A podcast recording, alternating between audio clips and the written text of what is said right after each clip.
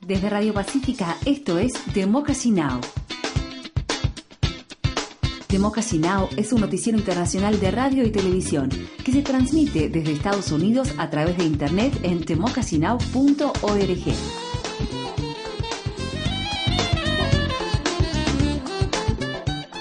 Welcome to Democracy Now! Democracy Now! Bienvenidos a Democracy Now! en español, democracynow.org barra es, el informativo de Guerra y Paz con Amy Goodman.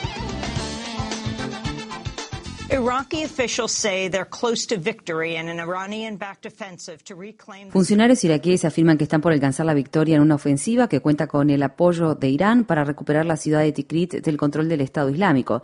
Las fuerzas iraquíes y las milicias chiíes han retomado el control de gran parte de la ciudad sin la colaboración de ataques aéreos de Estados Unidos. Mientras tanto, ABC News informa que unidades militares iraquíes enfrentadas y armadas por Estados Unidos están siendo investigadas por el gobierno iraquí por crímenes de guerra. Videos y fotos publicados en los medios sociales parecen mostrar a miembros de la milicia y soldados de unidades de élite masacrando y torturando civiles e imágenes de cabezas decapitadas. A Syrian opposition group reports airstrikes by the U.S.-led coalition against ISIL Un grupo sirio de la oposición informa que más de 100 civiles murieron en ataques aéreos de la coalición contra el ISIS, liderada por Estados Unidos. La Red Siria de Derechos Humanos afirma que decenas de civiles han muerto en ataques contra refinerías de petróleo, mientras que 51 personas murieron a finales de diciembre cuando una aeronave estadounidense lanzó un ataque contra un edificio donde se encuentra una prisión del ISIS en Al-Bab. A U.S. drone strike has reportedly killed a senior Se informó que un importante miembro del grupo militante Al-Shabaab y otras dos personas murieron en un ataque con avión no tripulado de Estados Unidos en Somalia. Funcionarios estadounidenses y keniatas no identificados le dijeron a Associated Press que Adán Garar murió en el ataque. Garar había sido acusado de ayudar a planificar la masacre de 2013 en el centro comercial Westgate en Nairobi. Sierra Leone has seen an uptick in Ebola cases in certain Aumentaron los casos de ébola en determinadas zonas de Sierra Leona. Desde que estalló la epidemia se han registrado más de 10.000 muertes por la enfermedad. Liberia dio el alta a su último paciente de ébola la semana pasada, pero Guinea y Sierra Leona aún atraviesan dificultades para contener la propagación del virus. El subdirector general de la Organización Mundial de la Salud, Bruce Aylward, dijo que la disminución de la atención sobre el problema plantea un grave riesgo. Aylward declaró. In terms of the risks, uh, the single uh, En cuanto a los riesgos, el mayor en este momento probablemente sea que el mundo deje de prestar atención a la enfermedad, que retire la mirada de estos países. A menudo hablamos de cuánto han disminuido los casos. Lo único que ha disminuido con mayor rapidez han sido las nuevas contribuciones y financiación para el programa. financing to the program. Meanwhile, a worker from the USAID group Partners in Health and a British military aid worker Mientras tanto, dos trabajadores de ayuda, uno del grupo de ayuda estadounidense Partners in Health y otro británico que era trabajador militar, contrajeron ébola en Sierra Leona. El trabajador británico llegó a Londres para recibir tratamiento, mientras que está previsto que el trabajador de ayuda estadounidense llegue hoy a Bethesda, Maryland. Las potencias mundiales iniciaron conversaciones sobre una posible resolución del Consejo de Seguridad de las Naciones Unidas que tendría como fin de levantar las sanciones contra Irán si se alcanza un acuerdo en materia nuclear. Según Reuters, las negociaciones entre Estados Unidos, Irán, Gran Bretaña, China, Francia, Rusia y Alemania están teniendo lugar antes de que se reanuden las negociaciones nucleares la semana próxima. Una resolución de la ONU podría hacer que el acuerdo nuclear con Irán sea legalmente vinculante, lo que dificultaría aún más que los congresistas republicanos lo rechacen en Estados Unidos. Mientras tanto, el líder supremo de Irán, el ayatolá Ali Khamenei, ha criticado la carta abierta enviada esta semana por senadores republicanos en la que amenazan con impedir todo acuerdo nuclear. El ayatolá Khamenei declaró. El equipo nombrado por el presidente iraní Hassan Rouhani para participar en las negociaciones es un equipo de personas buenas, confiables y compasivas que están tratando de defender los intereses del país. Por supuesto que me preocupa que el otro lado, Estados Unidos, esté interesado en las trampas, el engaño y la traición.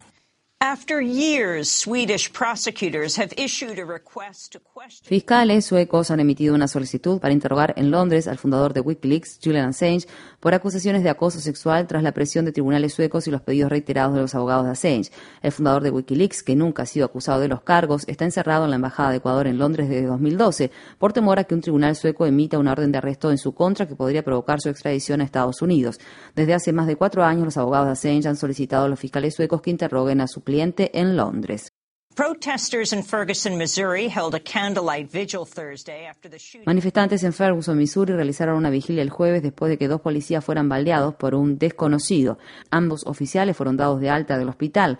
Las balas fueron disparadas durante una manifestación frente al departamento de policía de Ferguson, pero la policía afirma que el tirador se encontraba a unos 110 metros de distancia. El fiscal general, Eric Holder, condenó el incidente que ocurrió inmediatamente después de que una investigación del Departamento de Justicia concluyera que existe sesgo racial sistemático en la policía de Ferguson. Holder declaró. What happened last night was a pure uh, ambush. Uh, this was not someone trying to bring healing to Ferguson.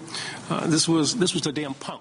Lo sucedido anoche fue una emboscada. No fue alguien intentando ayudar a Ferguson a cerrar sus heridas, sino un maleante que estaba tratando de sembrar discordia en una zona que está intentando unir a una comunidad fragmentada desde hace mucho tiempo. Este ataque cobarde y repugnante puede haber tenido la intención de socavar cualquier tipo de avance, pero espero que eso no suceda.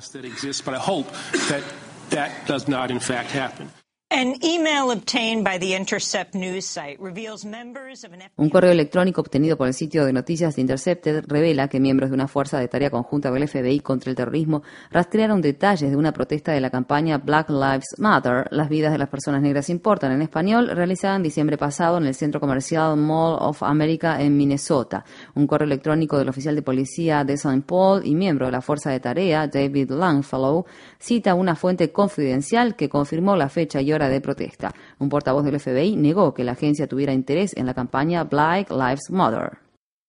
New details have emerged about two Secret Service agents accused of drunk driving into a White House. Se han conocido más detalles acerca de los dos agentes del servicio secreto acusados de chocar contra una barrera de seguridad de la Casa Blanca mientras conducían en estado de ebriedad. El periódico The Washington Post informa que los agentes irrumpieron en el sitio donde se desarrollaba una investigación directamente al lado de un paquete sospechoso que, según dijo la mujer que lo dejó en el suelo, era una bomba. Si bien los agentes que presenciaron el hecho pretendieron arrestar a los agentes responsables, un superior les ordenó liberarlos sin practicarles pruebas de alcoholemia. El nuevo director del servicio secreto, Joseph Clancy, designado el mes pasado tras el escándalo suscitado por un quebrantamiento de la seguridad de la Casa Blanca, dijo haber tomado conocimiento del incidente cinco días después de haberse registrado. Los agentes fueron identificados como Mark Connolly, segundo al mando del Servicio de Seguridad de Obama, y George Ogilvy, un alto supervisor de la oficina de Washington que emitió un comunicado el año pasado difundiendo la política de tolerancia cero con el alcohol que lleva adelante el organismo.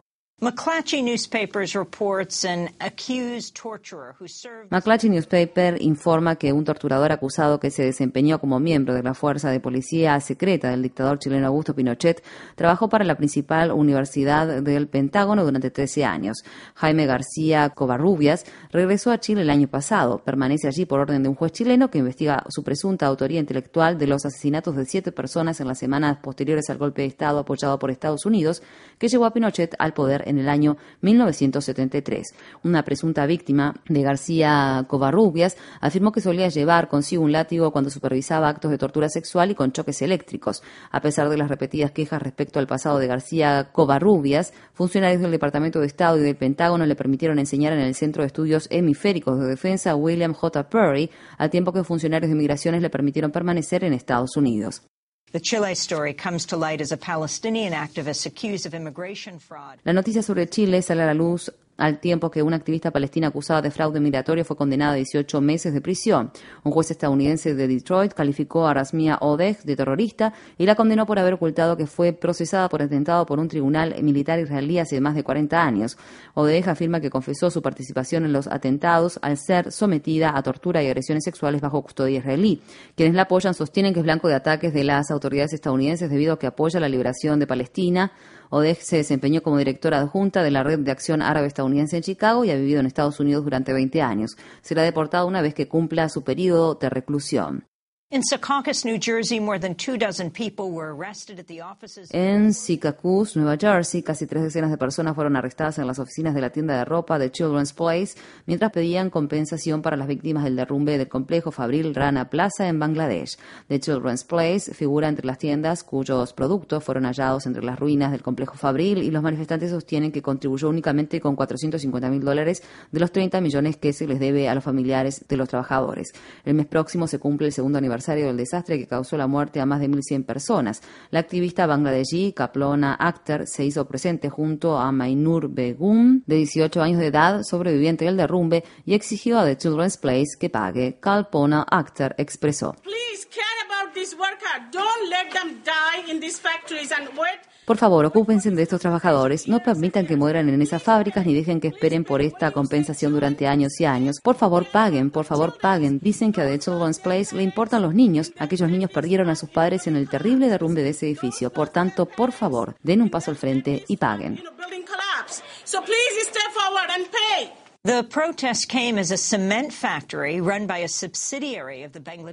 La acción de protesta tuvo lugar al tiempo que una fábrica de cemento gestionada por una subsidiaria del ejército de Bangladesh se derrumbó al sur de la capital, Dhaka, provocando que siete personas murieran y otras 30 resultaran heridas. La Universidad de Brown enfrenta protestas por su manejo de un caso de agresión sexual luego de que dos estudiantes alegaran que se habían agregado drogas que facilitan agresiones sexuales a sus bebidas durante una fiesta en una fraternidad. Brown suspendió a la fraternidad Phi Kappa Psi, pero dejó sin efecto los cargos contra el estudiante acusado de introducir las drogas, cuyo padre es administrador y donante de Brown. El estudiante acusado contrató a su propio experto, quien cuestionó los análisis toxicológicos ordenados por la institución educativa, lo cual sacó a la luz que Brown había elegido laboratorios con antecedentes de haber incurrido en errores. Por otra parte, se declaró que otro estudiante acusado de agredir sexualmente a una de dichas mujeres no era responsable luego de que Brown alegara que los confusos recuerdos de la mujer, síntomas de los efectos de la droga, hacían que fuera difícil refutar la versión de su presunto agresor.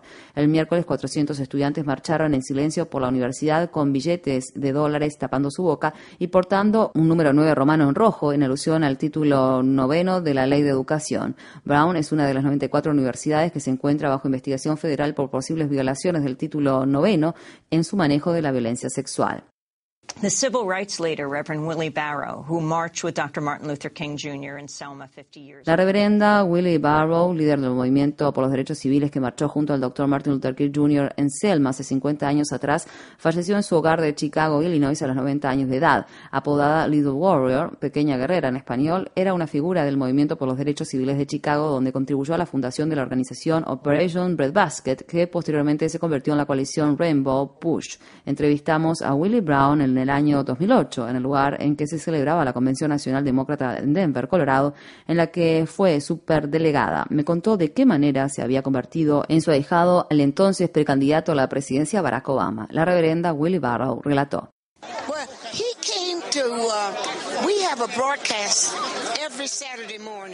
Bueno, él llegó, teníamos una emisión todos los sábados por la mañana entre las 10 y las 11 y cada sábado de mañana él traía solo a esas dos niñas y un sábado me dijo, reverenda Barrow, ¿podría hablar con usted? Le dije, ¿puedes agendar una cita? Y él me dijo, no, quiero hablar con usted ahora. Le contesté, dime, y él me preguntó, ¿tiene ahijados? Le contesté, sí. Y él dijo, ¿puedo ser también tu ahijado? Yo le dije, por supuesto, y es así como empezamos.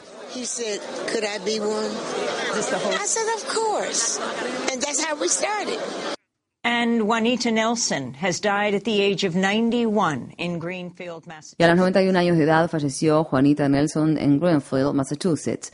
Activista por los derechos civiles de larga trayectoria, opositora de los impuestos de guerra y granjera, fue la primera persona arrestada a principios de la década de 1940 en Washington, D.C. al manifestarse contra la discriminación en las barras de las cafeterías. Durante la Segunda Guerra Mundial conoció a su futuro esposo, Wally Nelson, mientras este se encontraba preso por negarse a ir a la guerra. A fines de la década de 1940, ambos ayudaron a organizar la primera de las cruzadas la libertad en el sur. En ese mismo momento dejaron de pagar impuestos para la guerra. En 2005 entrevistamos a Juanita en relación a la oposición a los impuestos de guerra. Juanita Nelson expresó. A group called Peacemakers had been started, and we became members of that. Una agrupación llamada Peacemakers había empezado y nos hicimos miembros de ella en el primer o segundo año de su formación. Veía la no violencia como forma de vida, no simplemente contra la guerra, sino contra las cosas que se hacían para la guerra, las cosas que se hacían por la pobreza y todo ese tipo de cosas. Y entonces simplemente dejamos de pagar impuestos y nunca presentamos declaraciones. Y ninguno de los dos hubiera pagado mucho impuestos de todas maneras. Nunca tuvimos mucho dinero, pero siempre quise hacer al menos 10 centavos más para poder mostrarle al gobierno que no respeto sus normas al respecto. At least 10 cents more so I could, uh, you know, thumb my nose at the government. War tax resistor Juanita Nelson died on Monday. She was 91. Juanita Nelson falleció el lunes, tenía 91 años de edad. Democracy Now!, el informativo de guerra y paz, se transmite en más de 500 emisoras de radio y televisión en Estados Unidos a través de las estaciones de Radio Pacífica y NPR, FMs locales, a través de las estaciones Public Access y PBS y en ambas redes satelitales, en el canal 375 de DirecTV y en el canal 9410 de la red Dish, Link TV y el canal 9415 de Free Speech TV.